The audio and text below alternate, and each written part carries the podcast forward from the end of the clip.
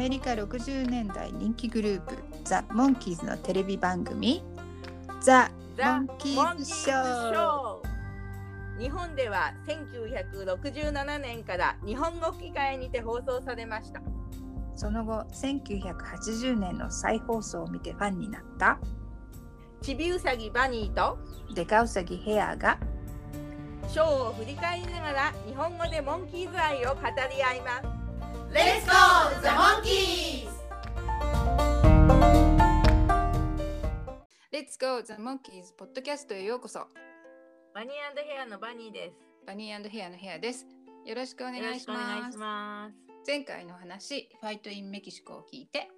はい、えーうちのインコが立てたと思われる雑音が多くてお聞き苦しくて失礼いたしました、えー本日はインコをケージの中に入れたままこれを録音していますあとヘアさんによるモンキーズのセリフの言い回しがとても似ていて面白かったです。ありがとうございます、はい。バニさんのアンジェリータも割りかしでしたよ。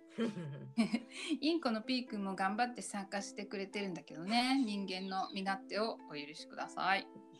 ねお話に関しては、えーモンキーズショーを見ながらスペイン語のお勉強ができて楽しかったです。あとね、ガンの刻みが43で、ミッキーの日本語のセリフの方が43年生っていう答えるシーンのところで、えー実はこの放送の日本の初めての放送が昭和43年だったということに後で気がつきました。翻訳さん生かしてるなと思ったね。本当ですねうんそれでは今回の制作記録を紹介しましょう。はい日本語題はギャングスターです、ギャングのスターっていう意味なのかしらね。うんでググってみたらアメリカのヒップホップグループの名前って出てきたんだけど1986年以降の活躍って書いてあるので全然関係ないですね。うん、そうですね。うん、ギャングが銀行強盗する映画に出てスターになるはずだったのにっていう感じなんでしょうかね。ねまあ、何度も言ってますけど、日本のタイトルはなんか、んと思うものが多いですね。はい。で、日本の放送は1968年、昭和43年製の6月7日、第36話です。はい、で現代の方は「ザ・ピクチャー・フレーム」でカッコ付けで AKA の「ザ・バンク・ロバリー」っていうんですけど、えーピクチャーフレームっていうのは額縁っていう意味なのかな？ね、はいそれで、えーまたの名を銀行強盗ってカッコ付けで書いてます。うーんなぜ額縁なのかね、物語が進んでいくと理由が分かってくるかもしれませんね。そうですね。はい。でアメリカの放送日はえー1967年の9月18日でした。シーズン2の2話目ですね。で全体では34話目になります。で撮影の67年の4月 5, 5日から7日まで。シーズン1の撮影が終わって、えーヘッドクォーターズのレレコーディングが始まったんですけどそれが3月28日で終わってでカナダで、えー4月1日ウィニペグとトロントでコンサートがあったんですよね。うんでその後5日から第2シーズンの撮影がこのお話から始まりました。はいで前回と同じように、まあ、レインボールームの撮影は入ってますね。カナダのコンサートから2日しか空いてないんですね。本当に忙しいですよね。本当だよね。うんで、えーこの脚本を書いた方はジャック・ウィンターさんという方で、えーうんこの後4話脚本を書かれているそうです。はいえーデイビー・サラワル、モンキー市長、海賊をやっつけろ、ガンファイトですね。うんあ次回のお話がデイビー・サラワル。うん 触られるじゃないですか、ね。触られる。で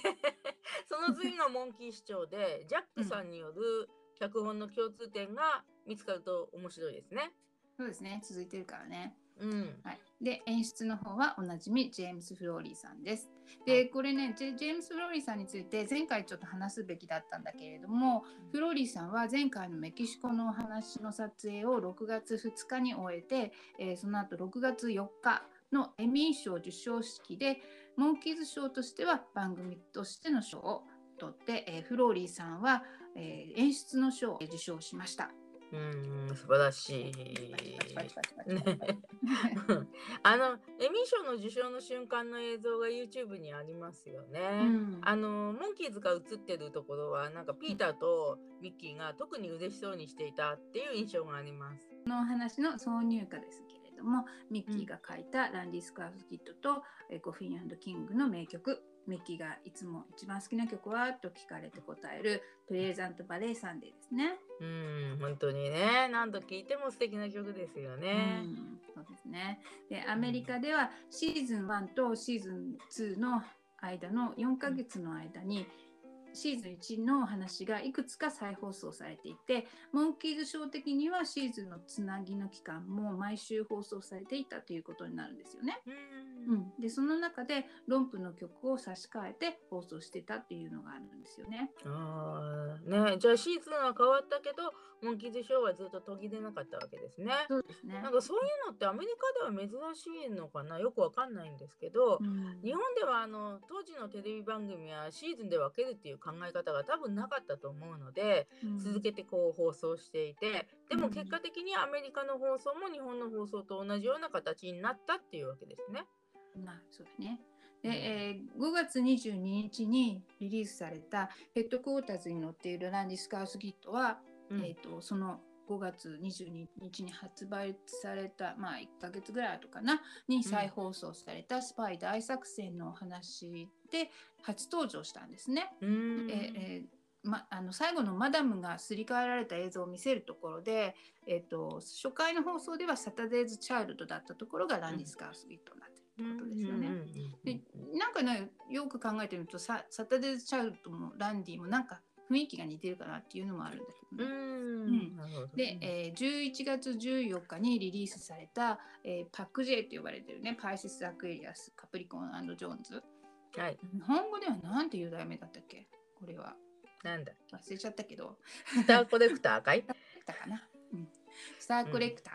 日本題かな、に載ってる Pleasant Valley Sunday はアルバムより先にシングルで7月10日に発売されてたので、うん。えーシングル発売日の7月10日に再放送されていた「愉快でしょう」の子供たちに追っかけられる romp のところで、えー、と初回放送ではグリゼルダおばちゃんだったところがプレゼントバレーサンデーになって再放送されてたそうです。はい。あと、うん、7月24日その7月10日の次の次の週かな、はいでドクターストップの追っかけっこの論布で、えー初回はステッピンストーンだったところがプレゼントになって、第2シーズンが始まる直前3週間前に再放送された生活とコンサートの実況の最後に「I'm a Unbeliever」が流れてたところがあったんだけど再放送されてたんでもう新曲をグイグイって押してるのは賢い宣伝だなと思いますね。うんそうですね。うん。で、えー、と今回のお話は日本の放送でも挿入歌は同じでランディ・スカウスギットとプレゼントバレーサンデーです。はい、で、えー日本語版レーザーディスクにもこれ入っています。そうですね。はい。もうレインボールームの画像が入ってると差し替えられないしね。そうね、そうよ、まあそううん、アメリカで再放送されたのは、えっとうん全放送が終わったのが68年の3月25日なので、うんその翌週の4月1日にこの話がすぐさま放送されたそうです。うんその後、まあその年の9月とかその翌年71年72年と結構何回も放送されてたみたいですね。でモンキーショーってねシーズンたった2日2つだったんだけれども再放送でずっと6年ぐらい放送してたっていう、まあ、局が放送したいっていう言ってくれてたのは嬉しいなと思いますね。あ、そうですね。うんまあ、なんかでもそういう話聞くとモンキーズの面々が脱退とかしなかったら第3シーズンとかも考えられたのかななんて、まあ、単純に考えてしまうんですけどあまあ現実的にはやっぱりそういうのは難しかったですよねきっとね。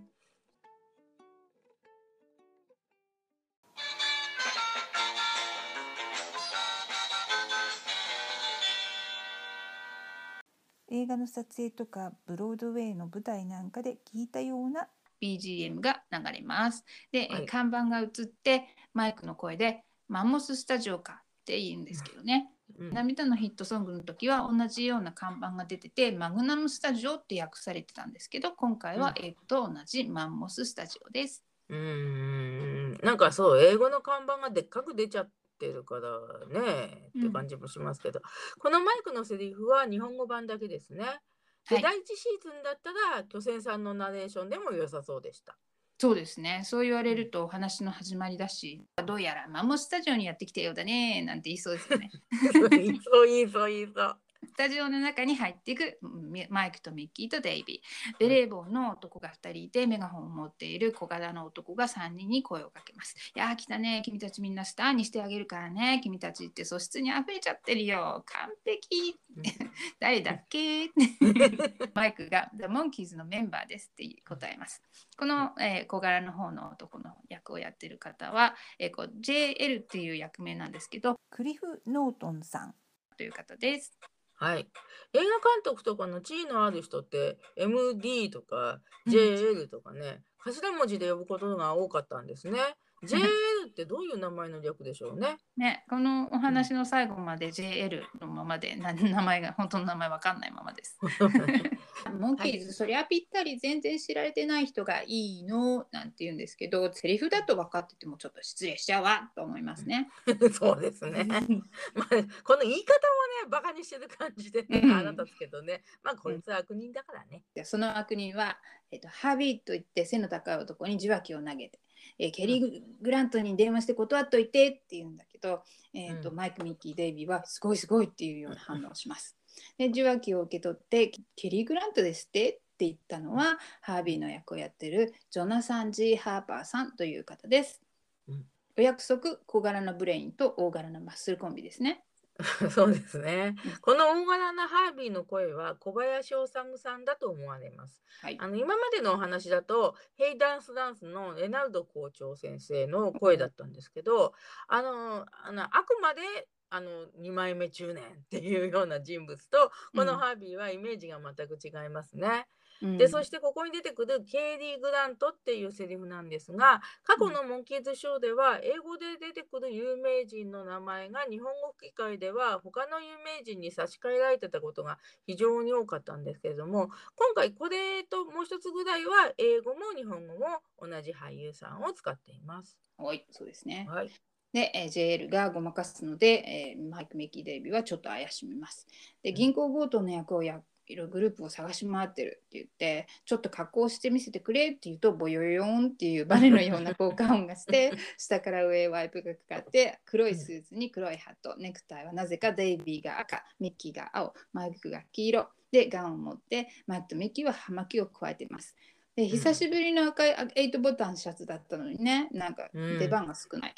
そうですね、なんかなんか普通すぎてちょっと言われるまで気がつかなかったんですけど で今回なんかその着替えた後のネクタイの色が明らかに違うのを知ってちょっとなんか受けました。で最近のね日本のアイドルグループは、メンバーそれぞれのイメージカラーを決めてる時があるっていうことをちょっと思い出しまうした。ん、そうん。ミッキーがガンを構えて葉巻を加えたまま、ブルブルいや、え、え、すごいな。こういうシーンの吹き替えをするとき、声優さんも口に何か加えたりするのかな。ひん曲がってるんですよ、きっと。で、JL とハービーは満足げです。カメラフェイスを見たいんだけれど、誰か写真持ってきたって聞くと、デイビーが写真を渡して、それが赤ちゃんの写真だから、ほのぼのしちゃって、パープルフラワーギャングのパープルフラワーギャング。BGM が流れて、えうんこの写真なんですけどアメリカのテレビシリーズ「Leave It to Beaver」って日本題ではビーバーちゃんっていうらしいんですけど、うん最後のエピソードで「ファミリースクラップブック」というお話に出てくるそうです。うんえーと動画を見つけたのでリンクを Facebook の方に貼っときますね。はい。でえーモンキーズショーでは「ゴーゴー無人島」のお話でも同じ写真が出てきますのでお楽しみに。おお、そう。うん、この赤ちゃんはビーバーちゃんに出てくる写真だったんですね。うんで、あとね、私もちょっと調べたら、トワイライトゾーンっていう番組にもこの写真が出てくるっていう情報を見つけてしまいました。えー、すごい。うんねえ、なんかね。で、海外のモンキーズファンで、ミッキーの赤ちゃんの時の写真じゃないって言ってる人もいたような気がするんですけど、なんか顔つきがちょっとミッキーに似てるのかな。ね、であちなみにビーバーちゃんは日本では1959年昭和34年からの放送だったようです。でアメリカの制作プロダクションがスクリーンジェームスじゃないしうん放送局も N- NBC じゃないのであまりモンキーズショーとのつながりが見えないんだけど同じ写真を使う理由は何かあるんでしょうね。ね、なんだろうねうんで、えーもうちょっと最近撮ったのはないかねって JL は写真赤ちゃんの写真をゴミ箱に入れちゃいます。渡したデイビーとしてはあれ捨てられちゃったら嫌だなと思わなかったのかなと思うんですけどね。うん そうですね。もうデイビーの意識が映画に出られることばかりに集中さされちゃってるのかな。まあ、ビーバーちゃんの写真だからいいかって思ったのかな。まあそう。でミッキーが「ちょっと待って」ってドタバタドタバタっと写真屋さんのようなカメラと三脚を用意してえデイビーとマイクえジェールとハービーが一緒に立ちます。ミッキーは黒い布をかぶって「動かないで」とかって言ってますね。そうですね。久々に機械操作担当のミッキーちゃんですね。うん、でジェールがこここで写真撮っちゃダメって言ってるうちにチーンとかってなって、ジェール、ハービー、マイク、デイビーが一緒に写真のフレームに収まってしまいました。ジェールは写真を嫌がってる表情なのに、ハービーはいい顔をしていますね。この場面が現代のザ・ピクチャーフレームなんですかね。おお、鋭いブライトバニーさん。ブライト発言がやたら懐かしいんですけどね。ミッキーがインスタント写真の処理をしています。これを引っ張って2秒待つと、そしてひ引っ張がすとこの通り出来上がり。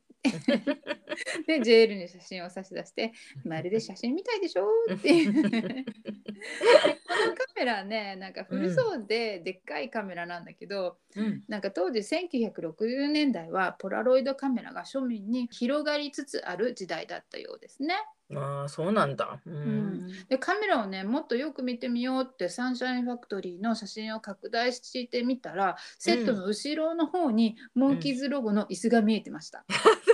ごいな、そりゃ大発見ですね。わざと置いてるわけじゃないよね。ね、ね、でもねこの写真もやっぱりゴミ箱行きになってしまうんですね。はいでここが今回のお話の重要なところですかね。はいで JL はマイク・ミッキー・デイビーに今日は銀行強盗のシーンを撮ることにして場所は近くの国立銀行用意を申してあるから遠慮なく入ってみんなを脅かしてここへ金を持ってこいって言います。うんでマイクが「その前にリハーサルするんでしょ?」って言うと JL は「ぶっつけ本番でこそいい味が出る」と言って台本のような紙っぺらを3人にバンと投げつけてでアドリブは適当に入れてって指示します。はい、で JL はあの台本の渡し方もアドリブ適当に入れてもなんか存在なんですよね。そうだね。ねでミッキーが台本を読みながらちょっと強盗の演技をしてみたりデイビーも歩きながら「ありがね全部と」えー台本を読んだりしていますはい。で JL が隠しカメラでバーッチリ撮るからね監督がいなくてもどんどんやってちょうだいって言うと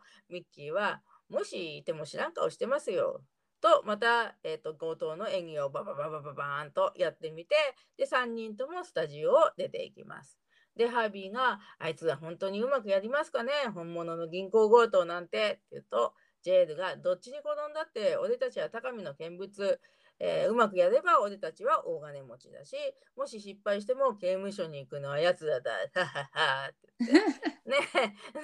ああ、巨星さんだったらね、そんなにうまいこといっかね？って言ってくれるのかな？わかんないけど。おお、言いそうだね。で、ここでモンキーズのテーマが流れて、えーはいコマーシャル明けは、え今回はおなじみのハープシコードの BGM です。うん。で前回 CM 明けの時のねメメキシカンの曲に気を取られてて気がつかなかったんだけど、第1シーズンでは CM 明けに脚本と演出のクレジットがモンキーズ4人の顔の写真の上に出ていたんですけど、うん第2シーズンからはシーズンの映像の静止画面にクレジットの文字が入ってます。うんでコンサートのお話の時にねボブのクレジットを誇らしげに出していて うんこりゃいいなと思ったのかな、本当だ。それ似てますよね。うん、でね、ボブのね、あのコンサートの時のクレジットはこれまたもう一番最後に出てきたから、べもう特別に偉そうに見えましたね。ねこれ見汚しないね。そうそうそうそう。で、えーナインスナショナルバンクの中の日常的な様子が映ります。ありがとうございますと銀行員に言われたお客さんがドアのまでに来たところで、えーデイビー、ミッキー、マイクがモンキーズの出囃子に乗ってガンを構えて 手を挙げろなどと言いながら入ってきます。客と行員はホールドアップしながら後ずさりをします。うんでこの時ね入り口の3人の背景の絵がなんか絵なのが笑っちゃいますね。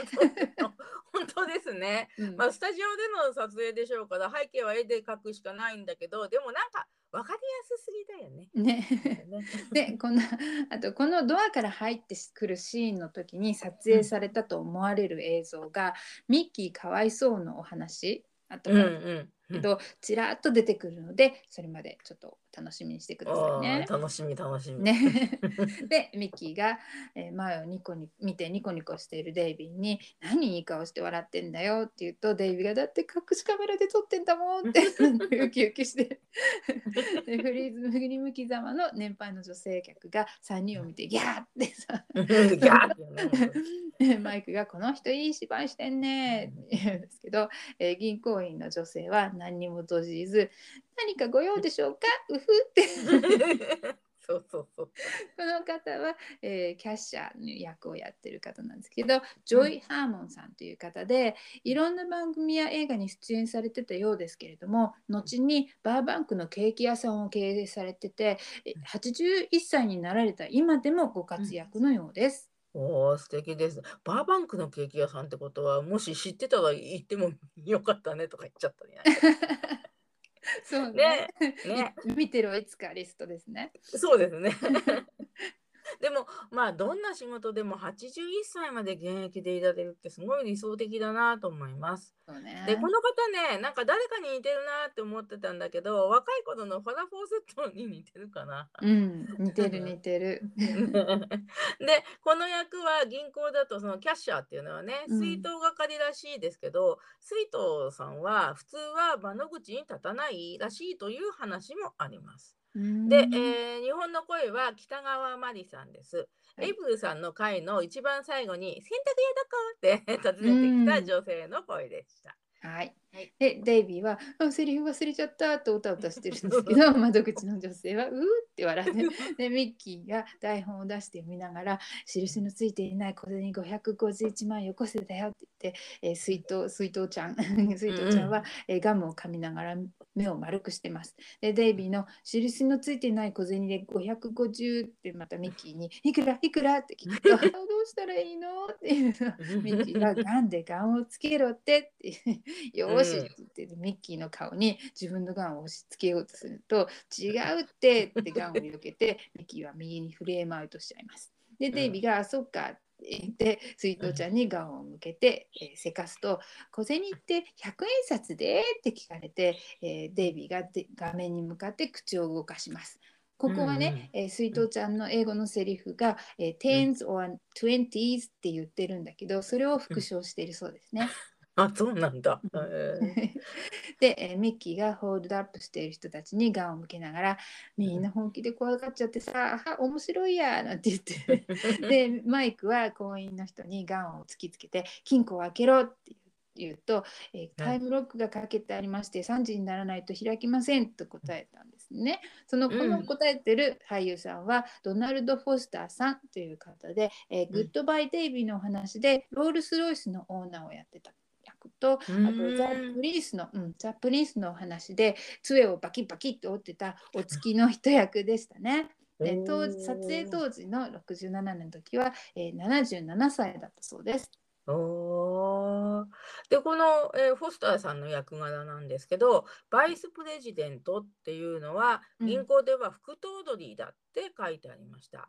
で、で名前がねトーマスさん役名がトーマスさんなんだけど、あの裁判の証人として出てきた時にミッキーが「トマスさん!」って言うから私はどうしても「トマスさん!」と言ってしまいます。で日本の声は柳ジョージさんでアルバイトにアタックの時にモンキーダウンを作ったハーパーさんの声だったんですね。うんで、えー、と柳ジョージさんってねこういうふうになんかおじいさんっぽいような声なんだけどうん調べたらこの時まだ36歳だったらしいです。うわあ36歳 そりゃびっくりですよね。おじいさん声優だな。うん で、えーミッキーは目の前の背広の姿のおじさんから何かを引っ張って「へこっぱ 」ってすると手品みたいに花が数本ポンと飛び出します。はいへこっぱへこっぱね。どっから来た言葉なのかな。でブドウくんハートでバレエダンサーの時に「それっぱー!」って飛び上がってたよね。ねねいいペレー言ってペーペーとか言ってましたねね。ね、すごいね。で、マイクは金庫のタイムロックを外したいから、自分の両手で3時の時計の長針短針の真似をして、無理やり3時にします。はいまあちなみにガンはその時もうね、マイクは持っていません。はい。でチチクタクチクタクコンコンコーンって言って3時になると、え金庫がバーって開くんですけどこのギャグはすっごく好きで、うん。でもこのマイクさんのね時計はね単身がちょっと落ちててこれは4時だと思いますね。マイクが何も持たずに、えー金庫の中に走っていきます。はい。ミッキーはホットドッグ屋さんだかアイスクリーム屋さんだかの衣装の男性のベルト式コインディスペンサーからコインを抜き出して、その度にチンチンチンと音がします。でデイビーはお札を笑顔で数えている水筒ちゃんに撮影が済んだら今夜ご飯食べに行かないって 聞いてますの。出たチャラ男キャラって また出たね。ね。で水筒ちゃんはデイビーに「すいません通帳お出しになってください」って似っててるね。でデイビーは一瞬考えてからまたガンを突きつけて「早く金を出せ!」って言ってます。で一方マイクは金庫からお金を持ってきた後帽子と前髪をちょっと直してスターになれるぞってウキウキしています。うんで福と踊りにあの見張っててちょうだいねって言うんですよね。で、えーミッキーはお客の長い毛皮のマフラーを抜き取っています。なんかミッキーは主に現金よりもその場にいる人の物品を奪うことを使命としていますね。ね。台本の指示なのか、うん適当に入れたアドリブなのかどっちかですね。うん。で水筒ちゃんは、えー数えながらデイビーに「200万ですふふふ」と言って指を舐めます。私がこのお話を最初に見た時代は、指を湿らせなくてもビニール袋とかねお札とかねあの数えることができたのになって思います。そうですね。うんまあ、コロナの時代で指を舐めてお札を数える人がいるのを見ると、うん恐ろしささえ感じるこの頃ですけど、本当だよねまあキャッシュレス万歳って感じですね。そうですよね本当。デイビーはガンを下ろして「ねえ本当にデートダメなの?」って聞くと「うんうん子供のくせにおませね」って言われちゃいますね。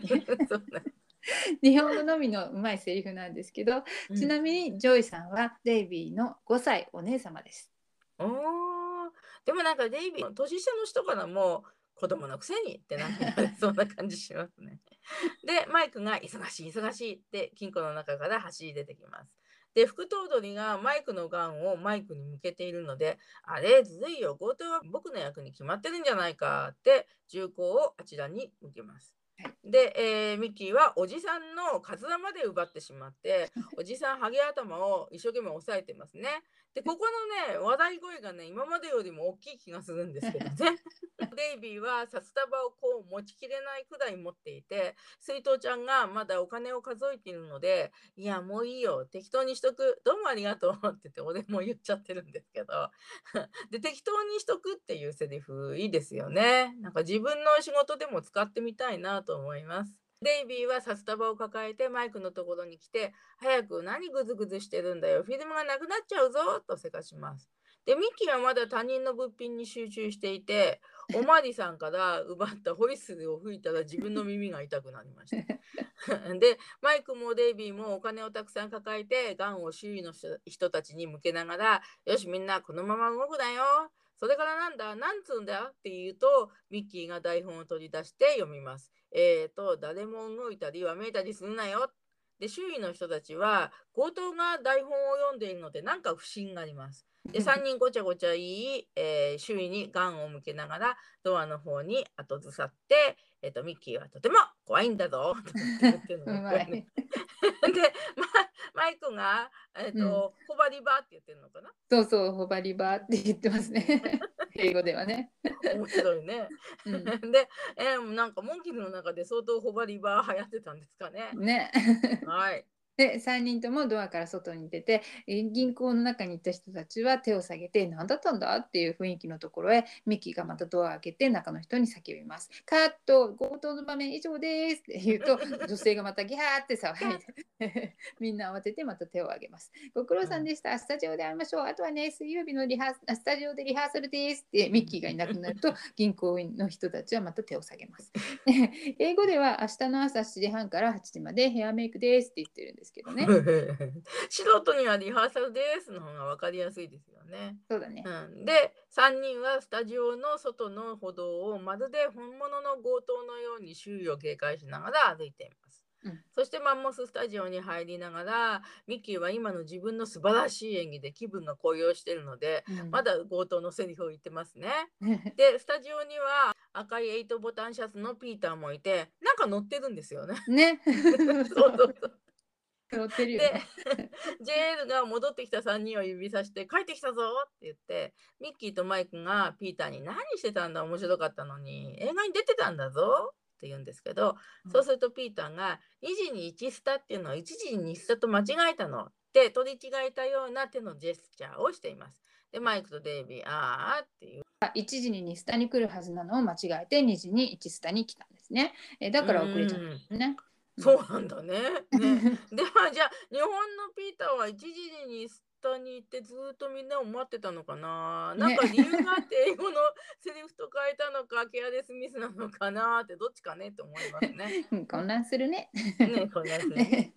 でデイビーはえ「君も出られるといいのにさ」って言うとピーターは「うんでもいいの僕は宝石強盗の役だってさ」って言います。でジェールがミッキーに半分抱きつくように向かいます。でミッキーが歩きながら「ワンシーン撮り直した方がいいけどあとは完璧だな」って言ってるんですけどでうんマイクとミッキーは机の上に銀行から奪ってきたものやガンを乗せます。デイビーはピーターとドアの近くでバービーにカバンを見せています。で、うんゼールが取り直しなんかすることないね。えー一人1万円ずつだってお札を渡すと、マイクとミッキーが喜びます。えー明日の予定は今夜連絡するからなって、向こうの方にいるデイビーとピーターはとハービーは密かに何かやり取りをしています。で、マイクが机の上のカバンを開けながら、じゃあこれ、あじゃあこれ、えー銀行へ返しに行ってきますって言うと、ジェールがスター、そんなことしなくていいって止めて、えー、小道係がいるんだから、もっとスターらしくもっと堂々としてるよって言うと、マイクが堂々としている姿。馬みたいだね、堂々って。ありましたね。サーカスのお話だったかな？ね。うん。で、なんか向こうにの方にいるデイビーは、うん。ピーターからなんかハーモニカみたいに見えちゃったんですけど、そんなようなものを受け取るけれども、少し見てからポヨーンと後ろに放り投げています。何やってるんでしょうかね。ね、うん、よく見てみたらね、なんかバニーさんに言われて、ああ、そうだなと思って見てみたんですけど、えーうんなんだろうと思ってみたら、えーデイビーの胸のポケットに、ギャングの衣装になった時からずっと刺されてた葉巻だと思う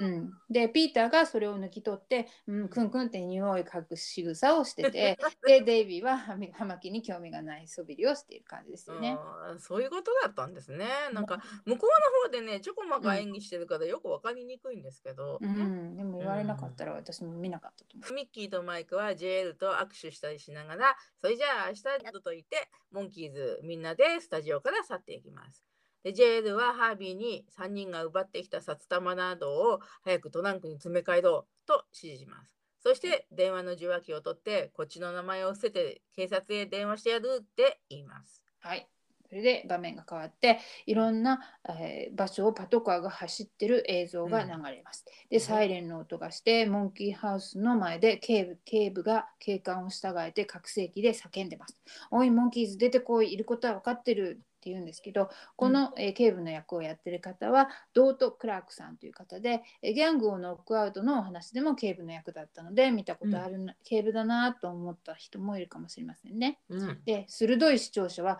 前回命がけで協力したんだから無実を信じてあげてよと思ったのかな。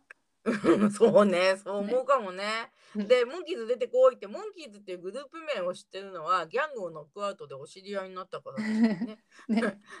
そして、この警官さんはラスベガスのお話でも出てくると思います。はい、で、声優はギャングをノックアウトの時と同じ北山敏夫さんです。声優さんが固定されてると安心できますね。うん、本当本当そうですね。うんはい。で、モンキーハウスの中で、ミッキーが呼んでる何の用だろうって言うんですけど、はいここでなんですが、うんあの私は日本のリバイバルブームのこのお話については本当になんでか遅れちゃってここから見始めてここから録音したんですよね。うんで今までのね水筒ちゃんとかのね 物語の展開を知らずに録音してたんですけど、ほんで、えー、とその後放送された全てのお話についてカセットテープに残すことを決めました。素晴らしい。はい。で、えっ、と、本編に戻ると、ピーターが、あ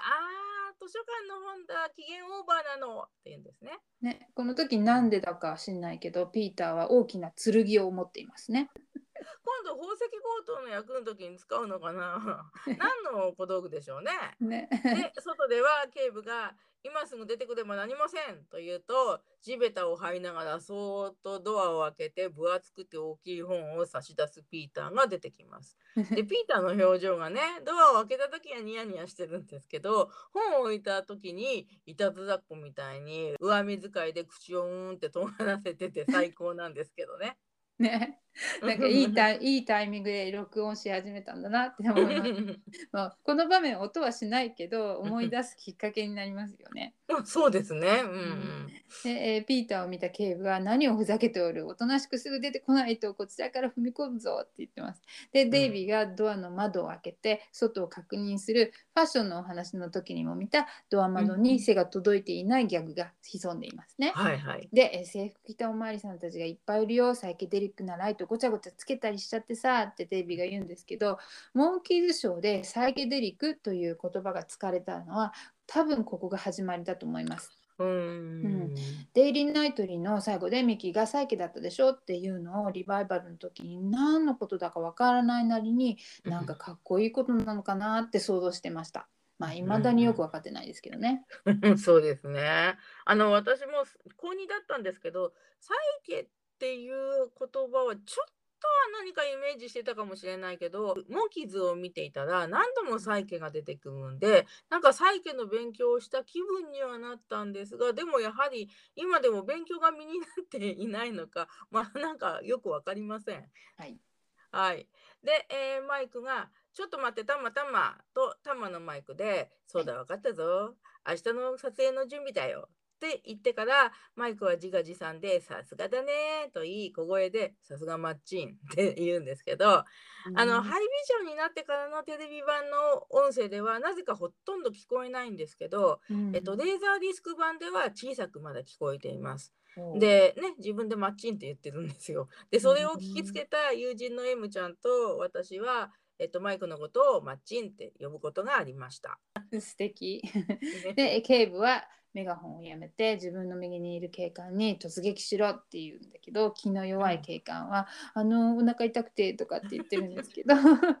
この方はロバート・マイケルズさんという方で「カムカム宇宙人」のお話でも出演されているようです。ああそうなんだ。ねうんえー日本の声は近石ししんすけさんです。で、アニメのサザエさんの初代マスオさんの声とかあのラジオのパーソナリティとか幅広く活躍されています。でなんかジェームス・ギャグニーのアテレコも担当されたことがあるらしいですよ。うんネズミがどうとか言わないんだろうね。うん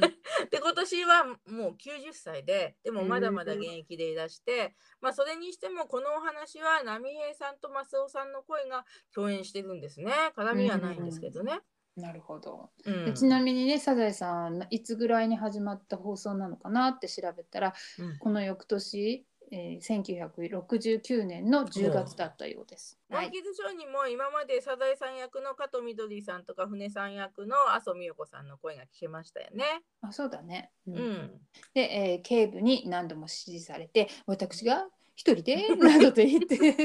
渋ってたこの警官はジャカジャカジャカジャカジャカの BGM で恐る恐るモンキーハウスのドアを開けて入っていきます。で、うんマイクはまだ得意げに「あもうリハーサル入ってんだよ」ってデイビー・ミッキーも納得した感じです。警官がガンをモンキーズに向けて構えてよーしモンキーズジタバタしても無駄だぞおとなしく おお俺についてこいって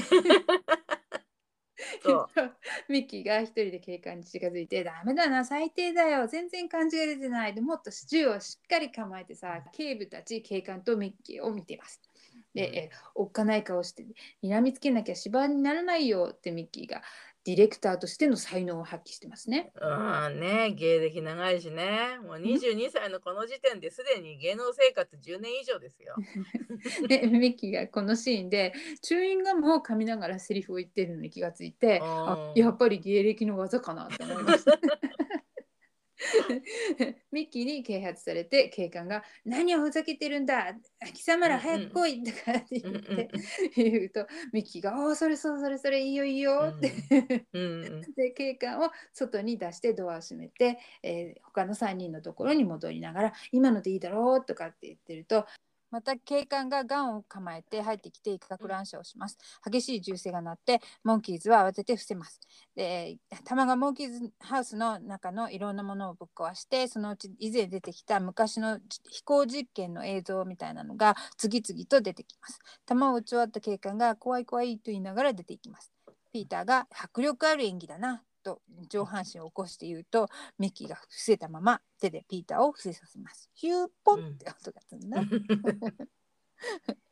で、えー場面は変わって警察署のシーンで警部が銀行の隠しカメラの映像を映写しています。うんでマイク、ミッキー、デイビーが並んで椅子に座って足を組んだりしながらそれを見ています。デイビーとミッキーの足長いんですよ、これ見るとうね。でね、マイクは映像を見ながら、すごいな、わざわざ迎えに来なくても電話一本で来たのに、これにおまわりさんまでつけてさ、って、まだ事態が把握できていない3人です。うんで、映写している映像には銀行にぎこちなく入ってくるギャング姿の3人がいます。で、デイビーとミッキーが映像を見て、これカラーじゃなかったの？とか、白黒だと分かってりゃ断ったよとか言っています。で、でも文句を言いながらも映像を見ています。はいまあ、あの、日本のリアルタイム放送の時に、うんまだまだ白黒で見ていたファンがたくさんいたようですね。で、うちもうん1967年頃は白黒だったようで、えー1967年生まれの赤ちゃんだった妹と私と白黒テレビが一緒に写っている写真があります。うーんで、えー昔のテレビ番組はね、カラー放送だと画面の隅っこにカラーとかって言って書いてありましたっけね。あーそうなんはい。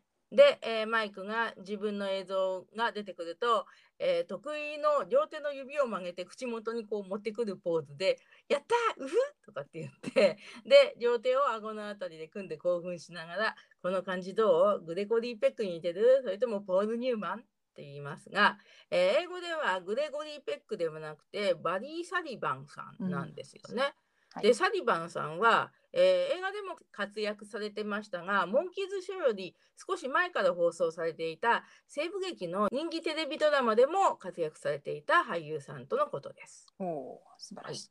でデイビーがボブ・ホープじゃないって言うんですけど 英語ではソニー・タフツじゃないって言ってるんだけどね、えーうん。涙のヒットソングの時でも英語だけで出てきた名前ですね。その時は日本語ではミッキー・ドネツじゃとかって言ってたところですね。そうですね。でもでも忘れてたな。ね。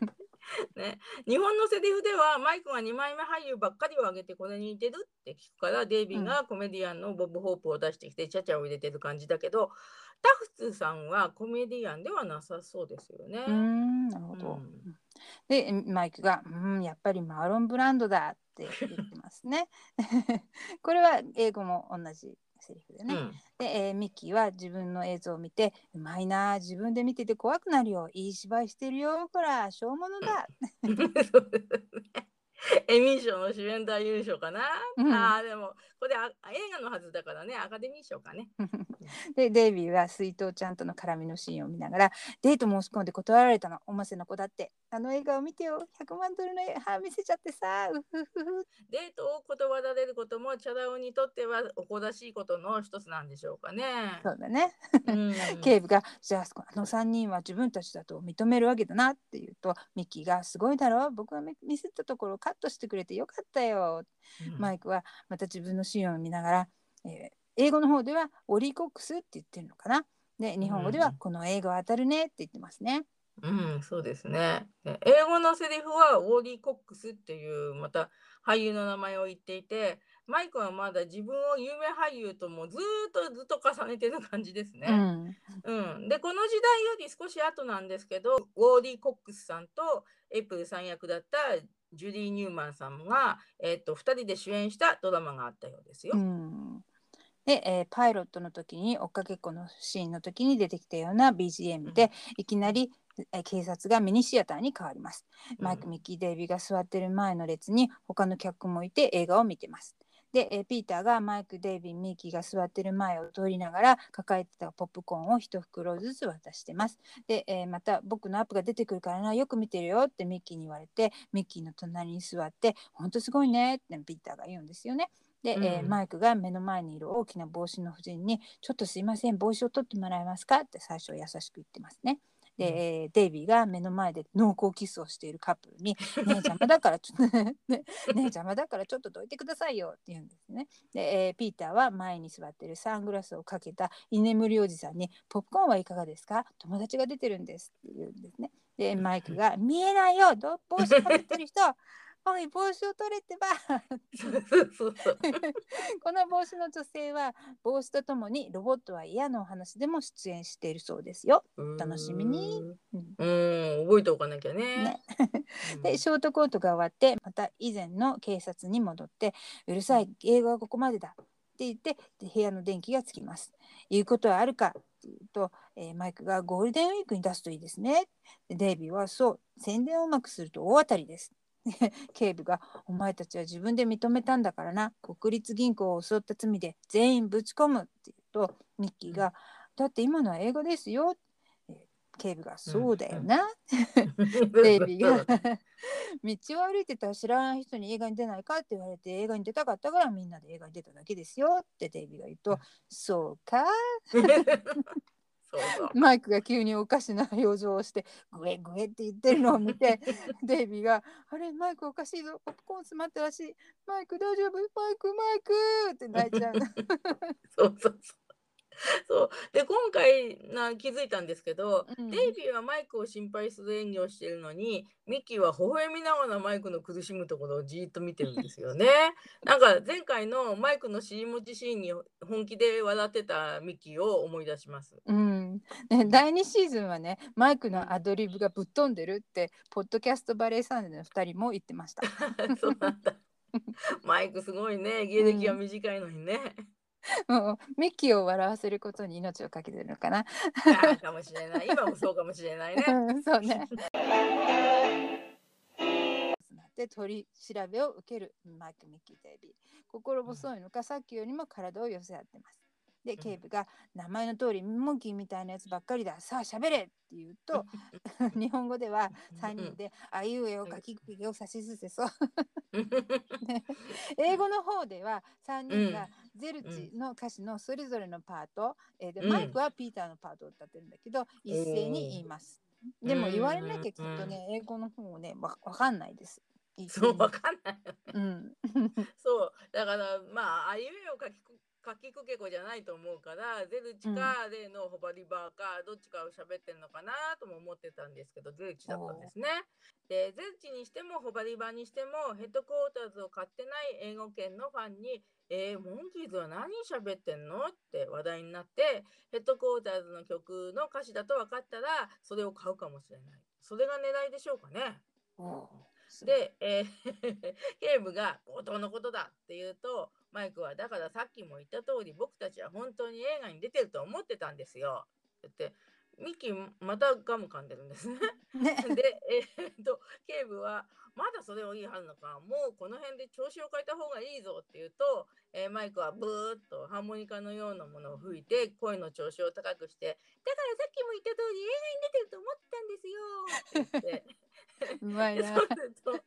ミキがガムを噛んでニヤニヤしながらマイクのセリフを聞いてうなずいています。はいでこのハーモニカみたいにブーって吹くものはピッチパイプとか調子笛って呼ばれるものでまあ楽器の音合わせに使うらしいですね。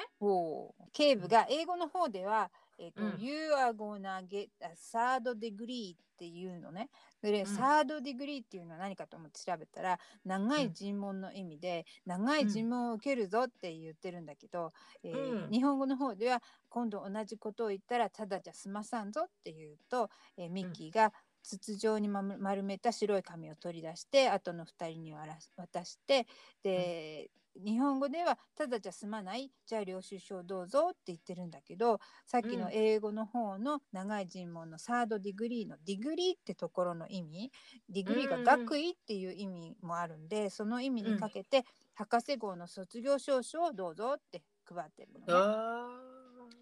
あそうそこでその時にあのポンピンポンっていう音が はいはい。入っててで、はい。このポンピンポンは NBC の曲のチャイムズ、NBC チャイムズって呼ばれる曲の歴史的な音らしいならしいんですよね。それでサンプル音があの聞けるサイトを見つけたんであのうんリンクを貼っときますけれども、全うん然そのサンプルとはちょっと違うんじゃないかな。いいなんだけど一応なんか あの資料によるとこのポンピンポンは NBC チャイムズではないかって書いてありました。そういう歴史的な音だって調べたのがすごいなと思うんですけど。ねねでもあの聞いてみたんですけど本当にそれと今回の音は全然違う気がしますね。ね。うん はい、で警部は「ライトを当てろ」ってさっき乱射した警官が3人にもっと強いライトを当てて3人が嫌がってサングラスをかけます。で、うんミッキーデイビーマイクがワイワイ言いながら顔に日焼けクリームを塗る仕草をします。で、えー英語の方では「OK monkeys are you ready to spill the beans」って言うんだけど「うん spill the beans」っていう意味は秘密をばらすっていう意味があるんですよね。でえー日本語の方では「おい警部を起こさせるつもりか」って言って「鬼だってさどうするあ豆まけいいよ」って言って、えー豆の缶詰を持って中身を下にばらまくんだけどその「スピル・ザ・ビーンズ」っていう、うんね豆をこぼすっていうそのままのことをやってることなんだね。でえー空き缶を糸電話のように口に当てて喋ったり耳に当てて聞く真似をしたりしてます。で3人の後ろに映ってるね若い警官役の人がちょっと笑いをこらえているような目なのかなって 思ってじーっとその人の目を見てしまいました。ちょっと今度見てみます。うん、で警部が今度は、えーよし本気で怒ってやれ」って日本語で言ってるんだけど、えー英語の方では「All right slow the book」って言うんだけど、うんあ、ブックアットデムか。そう、ブスローダブックアットデム。で、ブックアットデムっていうのが厳しく罰するっていう意味があるそうなのよね。うーんそう、本を投げつけろって言うんだけど、そこで分厚い本が投げられてきて、受けあーマイクが受け取るっていうギャグなのね。で、マイクが、えーの本気で、あ、本かって言って本表紙を開いて、期限オーバーですよって言うと、警部がごめんなさいっていう日本語では言ってるんだけど、英語では How many days って言って、なんかマイクの期限オーバーのあの、うんここ受け答えをしてる感じになってますね。うーんそうか。な日本語でもその本気で怒ってやれと本が飛んでくる、本のダジャレなんですね。うん今までそこ気づかなかったんだけど。うん、でここに出てくる本はピーターが期限切れって言った差し出した本とどうも同じように見えます。そうですねた。だその、うん、この辺りのセリフのねそのうん英語のそのダジャレっぽいところもなんかすごく興味深いし、うんあとそれをまた日本語でその豆が出てくるようにしなきゃいけないとかうっていうね、ん、日本語翻訳さんがすごく頑張っていたような気がしますね。本気で頑張ってますね。本気でね本でね場面転換の BGM が流れてなぜかおばさんが描かれている一枚の油絵が大写しになってカメラがこう引かれるとどうやというか正しくは留置場なんでしょうけどうん、であることが分かります。でこのおばさんの、えー、と油絵はヴィンセント・うんバンゴッホの「ルーラン夫人ゆりかごを揺らす女」っていう絵らしいですね。で別名子守歌ラ・ベスーズっていうのかな？っていうそうなんですけども留置所ってそんな絵とかかかってるところなのかなって思います。で、うん。えーマイクとミッキーとデイビーが水色のシャツと、えー青いズボンを履いて「えー、行こうだ」ってまたぐるぐる回ってるんですよね。でうん。デイビーが、えー壁にぶつかったらその後に続くミッキーマイクもボヨーンドカーンとぶつかります。うん、若さでスタートの時を思い出すね。ね、思い出しますね。で、うん若さでスタートの時に紹介したロシアの歌手の方の「エイコーラー」の映像をまた見たくなっちゃってみたんですけどやっぱり 歌手の人の首が不自然だと感じました。懐かしいな。懐かしいでしょ。うん でデイビーがピーターに気がついて3人が駆け寄ります。ピーターが中に入って看守はけ鍵を閉めてどこかへ行ってしまいます。ピーターが看守を見送った後お牢屋の奥の方でこそこそとミッキーとマイク、えー英語の方では「Did you bring the file?」ってって言って、えーファイルを持ってきたのかって聞くんですけど、うんえーこのファイルっていうのは書類のファイルっていう意味と爪やすりのファイルっていう意味をかけた言葉みたいですね。うんで、ね、日本語の方では「ねえねえやすり持ってきたやすり」って言ってるんですね。で、えーピーターが無言で爪やすりを3本出すと3人は「待ってたんだよ」って喜び、えーやすりを受け取り自分の爪を磨きます。ピーターがニコニコしてますね。そうですね。そうか元から爪やすりだったんですね、うん。私はもうずっとちっちゃいけど金属にかけるようなやすりを持ってこさせて銅破りをしようとしてたのかなって思ってました。でも高校時代は爪やすりの存在も知弁護士はどこだ？ちゃんと連れてきたか？大物かい？などと聞きます。で、ピーターは、そう、特化品のページで一番大きく出てたもん。などと言いますが、突然深刻な顔で、本当にやってないんだろ？うって聞きます。で、ミッキーは騙されたんだよ、映画だなんて言われて。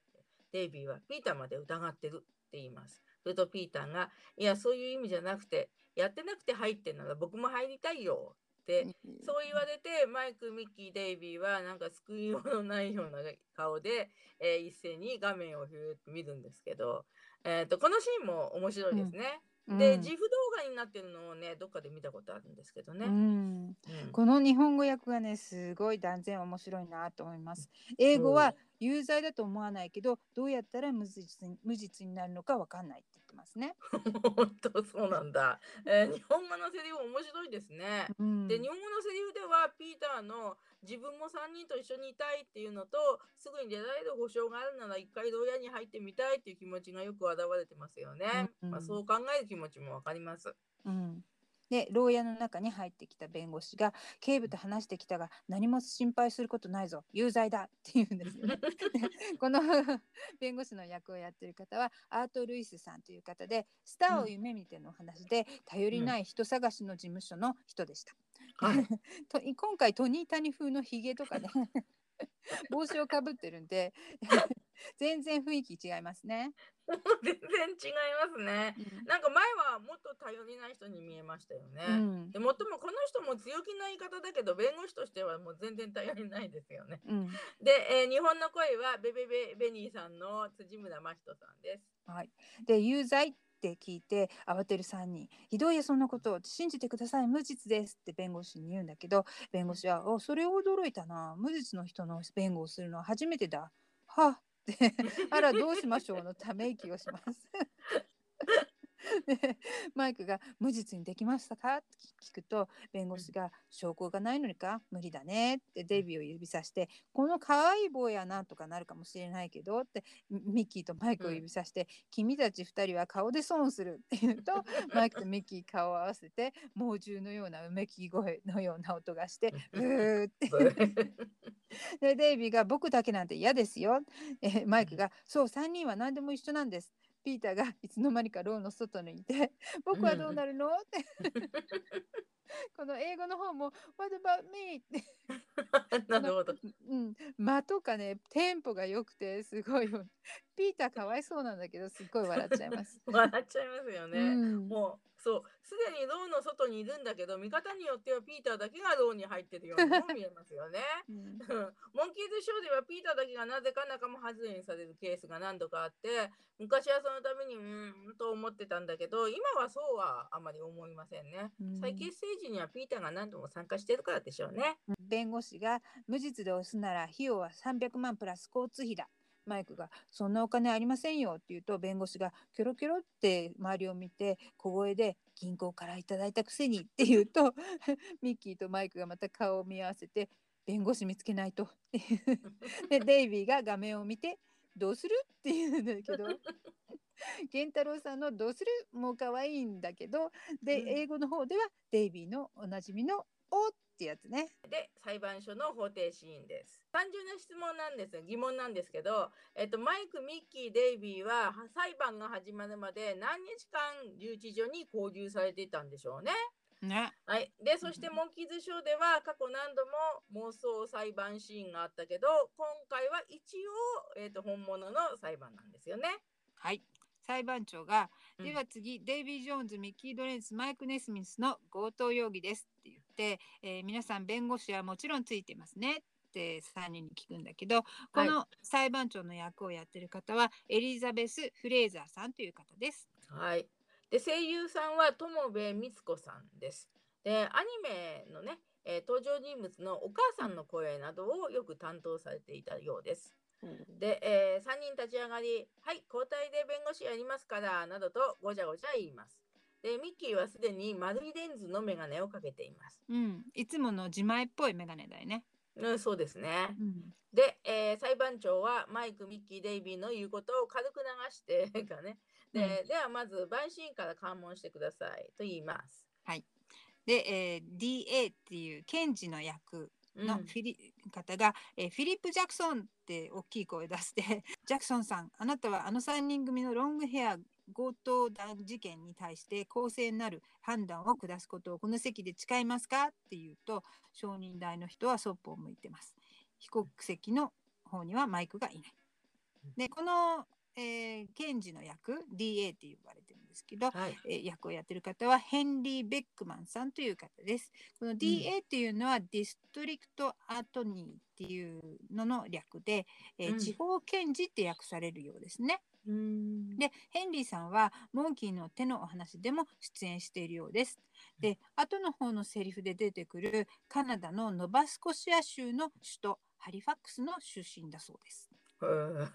わざわざセリフにノバスコシアが出てくるんですよね、後でね。うんで、ヘンリーさんはそこ出身なのがアメリカでは有名なのかなって思っちゃいますね。ね。うんえっ、と、日本の声は川久保清さんです。はいモンキーズショーではアルバイトにアタックのダガートの声でしたね。で今回もモンキーズから見て敵役なんだけどこの検事さんは実はごく普通の検事さんな気がしますね。そうです。ね でトトーマスさんがトーマスさんがハーパーさんだったから、久々の声の共演ですね。だえ。からおおそうだ、ね、気づかなかったです。ねうんね。で陪審員ジャクソンとして証人台に立つマイクがいます。ではい帽子とひげとマフラー姿のおじさんっぽい感じですね。ね、愉快でショーの時のそうおじんのおじさんだった。それかマークス兄弟のグルーチョみたいな感じですね。うん、そうですね。うん。で、いきます。はい。ジャクソンさんが、はいあの三人は無実でしてな、銀行強盗には関係ねえんですわ。マイクお得意の鉛ですね。で、英語のセリフもなまってますか？なんか農場だよりの時のような話し方してます。あ、そうなんだ。そう長澤さんマイクは東北みたいな鉛も名古屋の言葉も上手ですよね。うん、チームは近くがありませんって言うとデイビーとミッキーが立ち上がって声を揃えて「どうしてないのよ!」って言うと、うんケンジは「被告が陪審員になれるわけはない!」って言ってで裁判長は「まあねスミスさん驚きましたねあなたには」って言って反対を向いて「うえー」って言うんですね。うまいな。でえマイクはフィリップ・ジャクソンになったマイクははい。裁判長ににじり寄って「あいやあの実はですねわしも驚いちゃって こんな美しい判事さんなんてで マイクに口説かれてすぐにその気になる女裁判長は「いやーん」とか言ってるんですけど あの判事さんとかね裁判長とかって出てくるんですけど判事っていうのは裁判官の中の一つの位なんだって今まで知らなかったですね。でもなんかマイクはなんか年上の女性との絡みがありますね。うんフィリスに気を使ってるのかな？あ そうねそれは案外真実かもしれませんね。で、えーフィリップ・ジャクソンのマイクは「はいプレゼント」って言いながらバラの花束を出します。裁判長大喜びで マイクに口説かれたらどんな女性もイチコロですよね。ね。で検事が「バラ嫌い」って言いながらくしゃみをしてます。うんアレルギーかな。で、うんデイビー・ミッキーがうまくいった的な表情をして、うんえーマイクに溶けていく裁裁判長 頭を抱える検事が映ります。でマイクって呼んできるや。あらいいの？あなたたちって本当に素敵よってね裁判長言うんですけど、うんあなたたちってことは裁判長さんも実はモンキーズが好きだったってことですかね？そうでしょうね。ね。マイクが「ハンジさんバラ好き?」ってと裁判長が「えーもう目がないの花は大好きよ」って言ってでデイビーとミッキーが「やったやった」的な表情をしています。もうぶっ飛んでるマイクが「そうじゃあ私花びら食っちゃうから」って バラの花びらをちぎって食べ始める。で裁判長は「まあ可愛いって言っててでもミッキーとデイビーは「ピーター早く証拠持ってこないかな何してんだろうな」と言います。もうもうマイクを見るの飽きたのね。電話変わってマンモススタジオのスタジオの外の顔スタジオの外の壁を虫眼鏡で観察しながら歩いて、えースタジオの入り口でハービーを観察しているピーターが映ります。うんでスタジオの中に入っていくんですけどハービーは一旦無言でピーターを追いかせるんだけど数秒後にはって気がついた感じで追いかけます。でハービーが「あんた何してんだい?」って聞きます。そうピーターが「それは秘密です」と引き続きスタジオ内を虫眼鏡で見て回って歩く。でうんピーターの着ているシャーロック・ホームズ的な衣装はお化け退治の時のデイビーとミッキーのコントを思い出すね。そうですね。あそういうシーンもあったの？もってですね。はい でハービーはまたピーターに「あんたは映画スターにやっけどどうだ？やってみないか?」って言うとピーターはちょっと心が惹かれそうになるんですけど「いやそれはやめてそれでもまだ秘密です」って言ってでハービーが「分かったぞ何か内緒のことだな」って言うとピーターが「当たりました」って言ってボケとボケの会話がねちょっと不毛な感じですね。もうだ。で一方法廷の方ではミッキーは眼鏡をかけてマイクの弁護人役っぽい感じですね。で、はいここでトマスさんが出ますそうね。そうそうそうこれこれ。あなたはねスミス君が銀行強盗の犯人だと自信を持って言えますか？証人として呼ばれた副頭取が「はい言えます」って言いますね。うんでうんミッキーが「ほうそれではノバスコシアの首都を言ってください」裁判長も一緒に考えてます。でトマスさんが「えいいや知りません」ケンジさんは答えたかっただろうね。ね、ん。出身地だからね。出身地だね。ミッキーは「ではこの言葉を訳してください」エチオピア語の「ハーマンチャバ」ハーマンチャバのところは、英語の台本では日本語の浜坂って訳してと言っています。で、なんかの資料によると、え可愛い天使っていう意味な って書いてあるんだけど、これは前の話と混乱してる？と思ったんだけどね。そうだよね。はまさか？っていう意味ですね。まあそれは冗談として。そう見漁船さんだったら聞いたことないねっていうかもしれないですよね。うん、でもしなんかそういうよくわかんない言葉があるとしたら日本語じゃないんじゃないのかなって言って日本語スタッフもわからなかったからエチオピア語になっちゃったんですよね。そうかもね。で試しにねちょっと日本でね日本語のひらがなで「はまさか」って検索したら、うんえー福井県の海鮮料理店が出てきました。おおうんすごい。でトマスさんが「そんなの知りません」そりゃそれだね。ハマンチャバそうだ でミッキーが「大リーグでこれまで何人の選手が登録されたと思いますか?」でケンジさんが渋い顔しながら、えー裁判官がちょっと分かったのか？手を挙げそうになります。うんうんでトマスさんは「さあ知りませんけど」って答えるとミッキーは「ではネスミス君が銀行強盗の犯人だと分かるわけがない」デイビッド・マイク 被告席で、僕が犯人だって分かってる人はいないんだから何も知らないくせにってケンジは渋い顔をします、は裁判長もちょっと困ってます。バンシーンたちは笑ってます。いいぞいいぞ万歳と騒ぐと裁判長がパンパンパン静かにしな。でマイクとデイビーさすがに黙ります。でミッキーがお腹がペコペコなので休憩を要求すると裁判長もお「私もお腹減ったわ何か早く何か食べたい」って言ってえーデイビーとマイクが急に売り子になってバンシーンの中を歩きます。うん 裁判長手を挙げて「あ私にもちょうだい」ってケンジが「おい待てここどこだと思っておるんだ」で裁判長はパンをもらって「硬いこと抜き」と言って困っているケンジをよそにパンをかじり始めます。ね、ミッキーはケンジに「同じバカなら食わなきゃ損損へへへ」ケンジは「もう負けた」ってこう英語では「I give up」って持ち上げるって感じですね。そうですね。でピーター・マンモススタジオの中で、えー、とジェールやハービーが使っていた机を虫眼鏡で調べます。で、物陰でハービーが受話器を上げてどこかに電話をしています。はい、そしてまた法廷の話に戻ってきて、デイビーがミッキーの弁護人として話しているのかな？うん。で、えーミッキー・ドレンツの母として彼に強盗などできると思いますか？っていうとミッキーが証人台にいるんですけど、えーとうん。お母さん役のミッキーがいるんですね。どっちかっていうとおばあさんっぽいんですけど。うん。でなんかデイビーがおばあちゃん役をやった時のように顎がもっとしゃくれてる感じですね。うん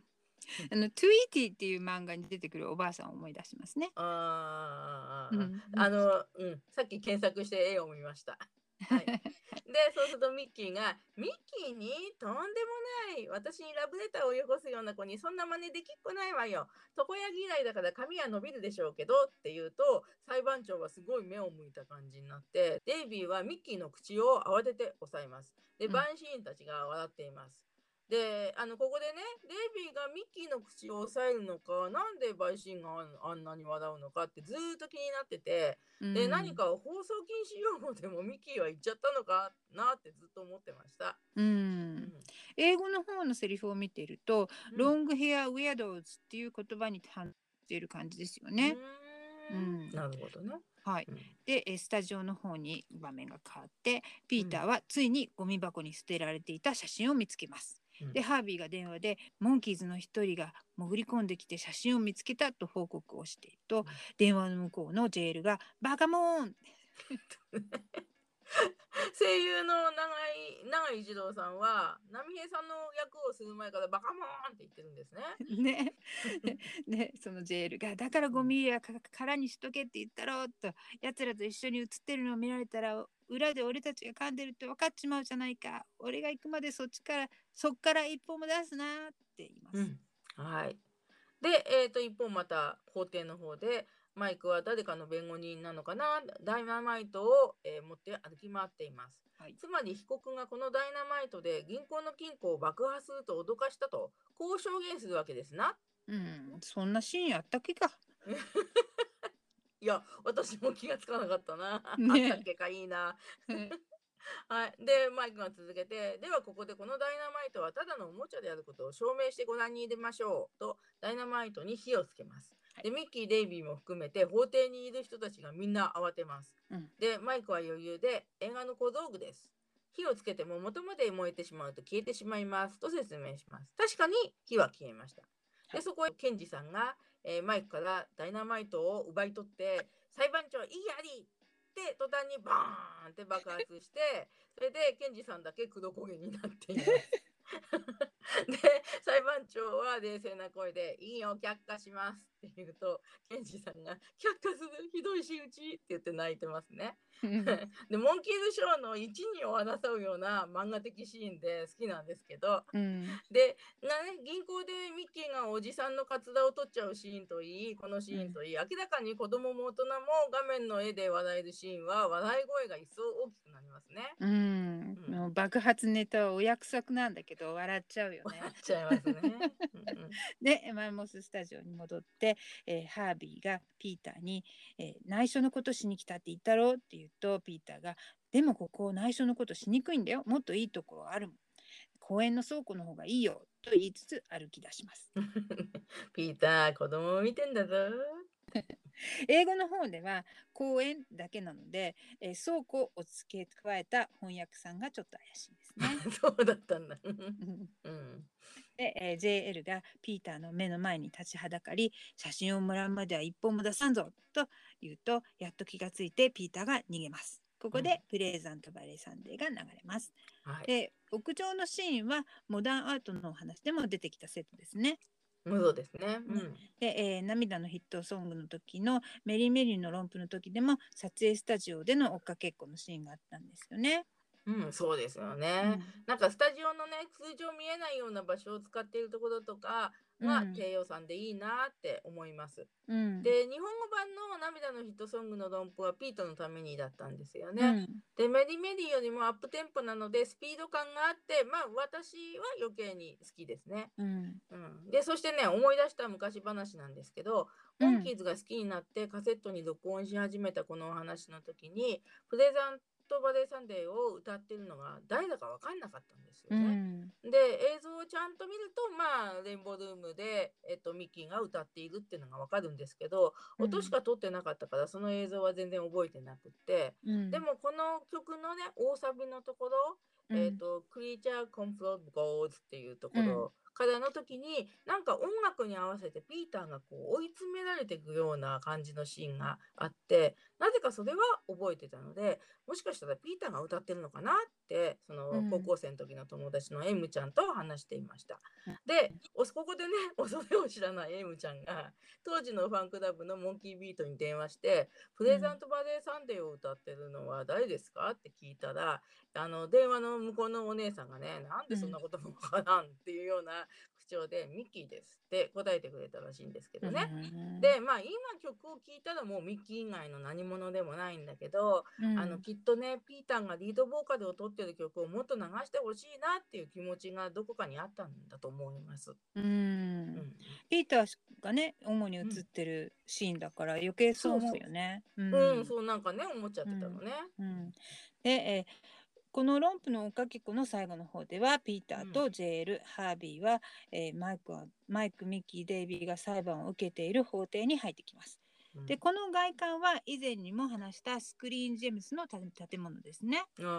うんでバンシーンの中を縫ってピーターが走って逃げてて、えー最後にジェールとハービーはその場にいた警官に取り押さえられます。はい。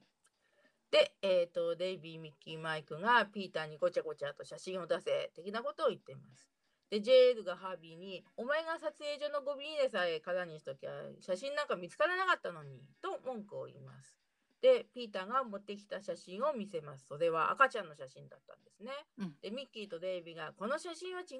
よとか、せっかく助かると思ったのに、って言ってます。で、裁判長が、ちょっと私に見せてちょうだいって、えー写真を見ると、えーでもこの写真を見ている人の手っていうのは最初に出てくる JL の手と同じような気がして、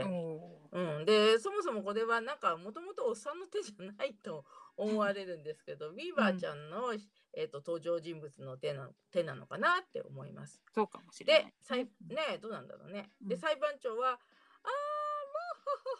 う、って言って、えー口を押さえて、写真の赤ちゃんに愛しそうに笑って、これなら悪い悪いことできないわ、無罪よ。と、即日にすごい判決、無罪という判決が出ます。で、モンキーズは、やったーとか、ピーターのおかげで助かったんだ、ありがとう。などと喜びの声を口々に言います。でこはい。こで、えーランディ・スカースギットが流れます。はい。でミッキーがティンパニーを不思議なポンチを着て叩く姿が意外でかっこいいし、えーうん。直立でシンバルをバンバンってた叩くデイビーや、うん。ピアノを入れ墨の手で弾くピーターとシャツとスラックスで他の3人に比べて極めて普通な衣装のマイクが 淡々とギターを弾きつつたまに面白い動きをするところも全てがかっこいいです。はい。日本の放送では第2シーズンのお話がデイドリームビリーバーの宣伝のために繰り上げられて放送されてたので、レインボールームの映像はもう見てるんですけど、アメリカの放送ではこのお話でレインボールームが初登場なんですね。でうん。前回の恋の冒険も同じ時に撮影されたんだけどお話に合わせるためにレインボーの背景ではなかったんですよね。というわけでデイドリームの時にも話したと思うんですけどこの撮影はミルウォーキーとデトロイトで暴動が起こってコンサートがキャンセルになった日を利用して急遽シカゴのフレッドナイルスタジオで行われうん。スタジオは残念ながら現在は存在していないそうなんですけど、うん。1967年8月2日8曲とインタビューシーンが撮られて曲の中にはレコーディングがまだされていないのでデモバージョンに合わせて口パクしていたようです。えセールスマンの方は、えー、と一部の映像しか残っていないということです。でねサンドバルさんの本によるとこの日の夜中に飛行機でセントポールに移動したってやりました。お疲れ様ですよね。本当お疲れ様ですね。うん。ああ再びの詳しい説明どうもありがとうございます。はい。デモバージョンに口パクしてるっていうのはすごいですね。うん。うん、コンサートがキャンセルになって急遽のレインボールーム撮影ということだけどデモテープはコンサート中でもスタッフが持っていたっていうことですかね。ね、それを、うんあのバニさんから聞いてもう一回サンドバルさんの本をよく見てみたら、ツアー中にもかかわらず、7月30日にシカゴのコンサートがあった後31日、8月1日とシカゴのスタジオでレコーディングをしてるんですね。うん。そうなんか前回のカンティーナの飾りなんかもうん。用意できてたんで、すごいなと思ったんですけど、うん。まあシカゴでもレコーディングしてたとはびっくりです。うん、びっくりですね。んうん、なんか時間のね隙間時間でもね時間のある限り、モンキーズに仕事をさせようっていう準備がね徹底されてるような気がしますね。うん、で、えっ、とセールスマンは、えっ、と地獄に落ちろの論布でちらっと演奏シーンが出てきますがそれだけが残っているっていうことなのかな？きっとそうそんな感じですね。はい。ねえそうですね。でも、うんうんそれしか残ってないっていうのはちょっと非常に残念ですね。うんうん、そしてあのそのレインボールーム撮影と一緒に撮ったっていうインタビューシーンは次回のお話で出てきますね。レインボールームについてゼルチのモンキーズポッドキャストで語っている回はエピソード65です。よろしかったら聞いてみてくださいね。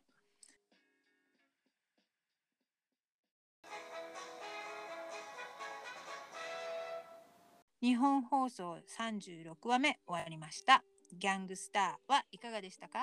うんね、今見直してみると結構無理のあるストーリーだったなって思うけど、でも面白くて楽しいからいいですよね。はい。えっとね先日妹が家族旅行に行くっていう話をしていてで、ちょっと刑務所の見学はどうかみたいな話題が出たんですね。でなので、えっと妹に今ポッドキャストのためにギャングスターを見直してるんだって言ったらそうあのピーターのやってないのに牢屋に入れるなら僕もっていうセリフが面白かったっていうふうにすぐに妹が反応したので受けました。でうん妹はモンキーズショーではピーターが好きだったんだけど私ほど熱心ではないかったんですよね。うん。でも私がこの話の録音テープを年中聞いていたので結果的に妹にも聞かせることになってたんだなと改めて認識しました。